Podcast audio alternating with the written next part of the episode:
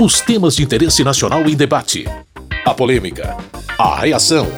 E as propostas dos deputados. Fatos e opiniões. Olá, ouvinte da Rádio Câmara e emissoras parceiras. Eu sou Márcio Aquilissardi e nesta edição do Fatos e Opiniões converso com você sobre as principais votações e também os debates que foram destaque nas sessões da Câmara e do Congresso nesta semana de 27 de setembro a 1 de outubro.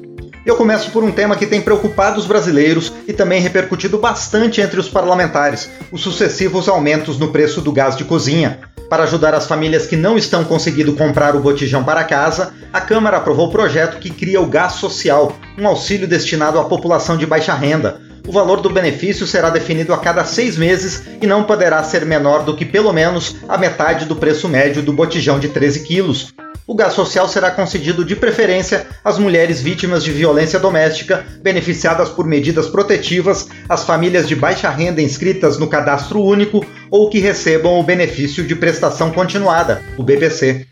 Um dos autores do projeto, o deputado Carlos Aratini, do PT de São Paulo, citou dados da ANP que apontam um aumento de 61% do preço médio do gás em quase um ano. Nós estamos aprovando um projeto que vai remediar uma situação que é gravíssima, que é o aumento brutal do gás de cozinha, que também vem acompanhando o preço do aumento da gasolina, do óleo diesel e que tem sido a causa principal do aumento da inflação em nosso país.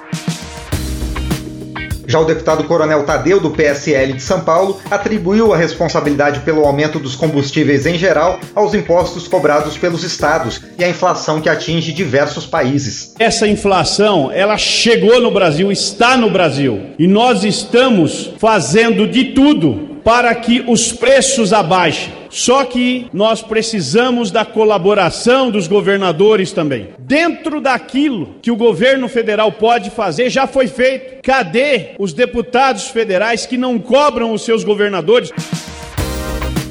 Serão três fontes para custear o gás social. Uma parte da contribuição de intervenção no domínio econômico, CID, a ser aplicada ao gás de cozinha, e parte dos royalties e da venda do petróleo. O texto aprovado foi apresentado pelo relator, deputado Cristino Áureo, do PP do Rio de Janeiro. O GLP, impactado pela formação de preços vinculada ao barril de petróleo, ao Brent, vinculada à variação do câmbio, atinge, como já é do conhecimento dessa casa, em algumas praças, o valor de até 120 reais. O que é um valor insuportável para as famílias de um modo geral, mais especificamente para as famílias que compõem o CAD único e ainda mais especificamente para um corte de famílias na extrema pobreza. O projeto que cria o programa Gás Social será enviado agora para análise pelo Senado. Fatos e opiniões.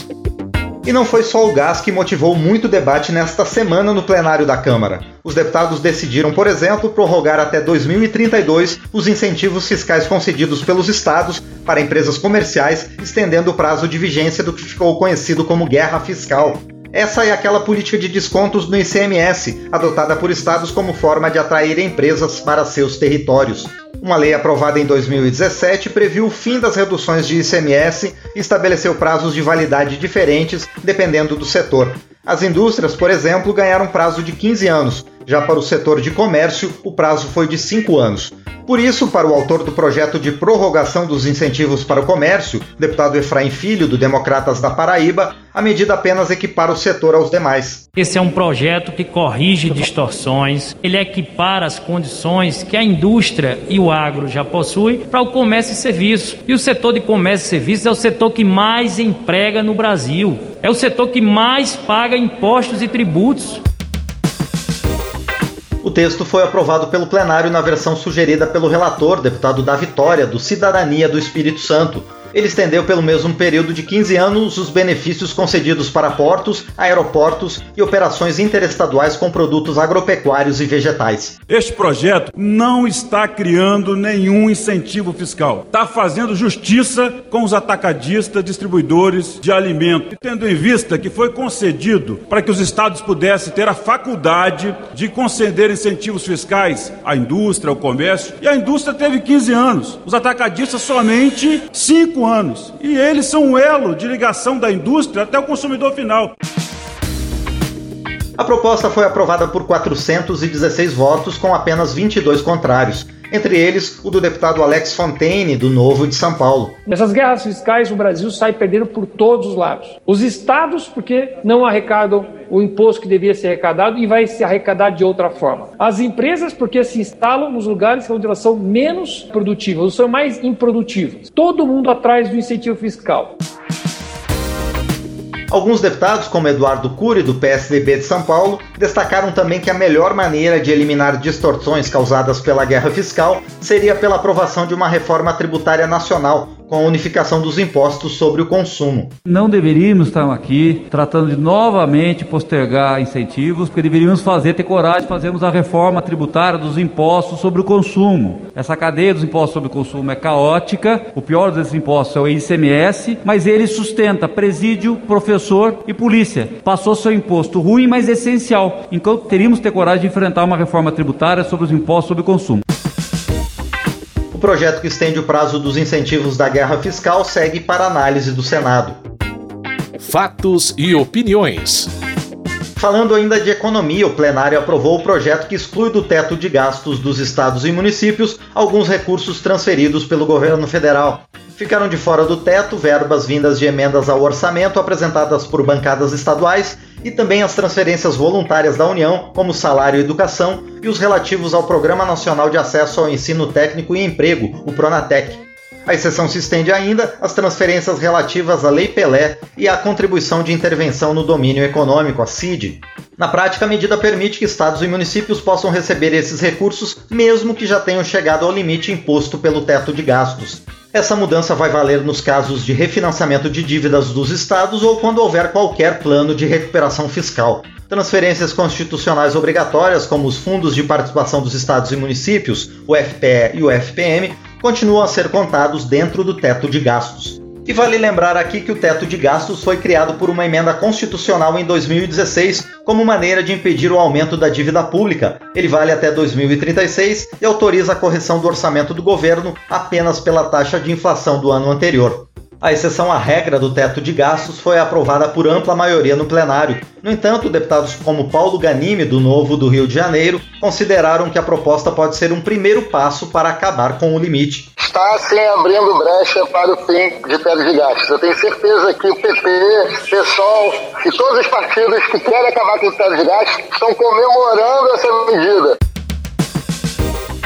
Partidos da oposição votaram a favor do projeto e defenderam o fim do teto de gastos, que, segundo eles, impede os investimentos públicos em áreas essenciais para a população. O presidente da Câmara, deputado Arthur Lira, disse que o projeto recebeu o aval da equipe econômica do governo e não compromete o teto de gastos. E o autor da proposta, o deputado Lucas Virgílio, do Solidariedade de Goiás, reforçou o entendimento. Nesse período e que muitos estados encontram num reequilíbrio fiscal, ajustando as suas contas, renegociando as suas dívidas, algo que viria para colaborar, para ajudar, estava atrapalhando, que é uma transferência voluntária do governo federal para o estado, ocuparia então o espaço do teto. Então esse projeto veio para abrir esse espaço fiscal para que o estado possa receber essas transferências voluntárias e tanto as receitas quanto as despesas saírem do limite de teto de gasto.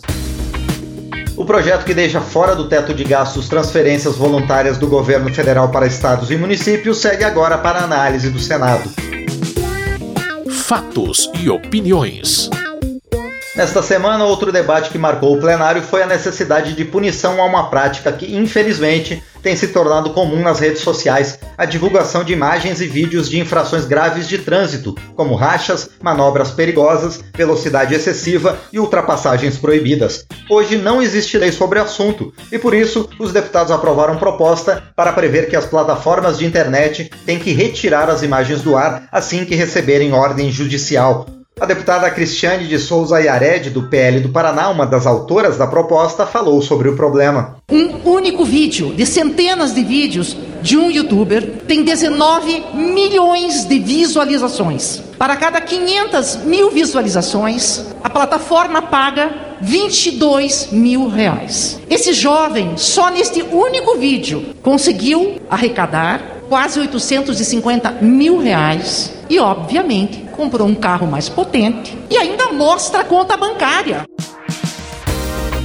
O texto foi aprovado no plenário na versão sugerida pelo relator, deputado Hugo Leal, do PSD do Rio de Janeiro, que explicou a quem são destinadas as medidas. Para aqueles casos que surpreendem pessoas que, se utilizando dos seus instrumentos de redes sociais, publicam nas redes sociais conhecidas, importantes, racha, velocidade acima de 200 km por hora, toda a série de infrações de trânsito que acabam às vezes ocasionando morte ou às vezes colocando em risco a vida das pessoas projeto prevê ainda que a pessoa responsável pela divulgação das imagens será punida com multa de natureza gravíssima multiplicada por 10. E se houver reincidência no período de um ano, as penalidades serão aplicadas em dobro. O condutor responsável pelas manobras poderá ter suspenso o direito de dirigir por um ano, e a retirada do conteúdo das redes sociais não elimina a pena. O projeto ainda será analisado também pelo Senado. Fatos e opiniões. E ainda sobre a tecnologia no nosso dia a dia, os deputados aprovaram um projeto que estabelece princípios para o desenvolvimento e aplicação da inteligência artificial no Brasil. A inteligência artificial está por trás, por exemplo, dos algoritmos das redes sociais, dos sites de compra e de todos os programas de automação baseados em sistemas que aprendem de acordo com os dados fornecidos pelos usuários. A relatora da proposta, a deputada Luísa Canziani, do PTB do Paraná, explicou que o projeto buscou conciliar as necessidades de um setor ainda em desenvolvimento com a preocupação de evitar abusos, mas sem engessar a inovação. A gente pegou o que há de melhor no mundo em termos de experiências internacionais de regulamentação de inteligência artificial para construir esse texto. Fomos sim, lá na União Europeia, primar pela gestão baseada em risco. Buscamos na OCDE conceitos de inteligência artificial. Buscamos na regulamentação norte-americana a questão da atuação setorial. Buscamos o que há de melhor em experiências internacionais de regulamentação na construção desse texto. A proposta segue agora para análise do Senado. Fatos e opiniões. E além de assuntos econômicos e outros relacionados à tecnologia, deputados e deputadas aprovaram nesta semana projeto que proíbe a eutanásia de cães e gatos de rua por órgãos de zoonose e canis públicos. A única exceção será para os animais com doenças graves ou contagiosas incuráveis que coloquem em risco a saúde humana e de outros animais. O projeto já tinha sido aprovado pela Câmara e voltou para o plenário depois de ser modificado no Senado.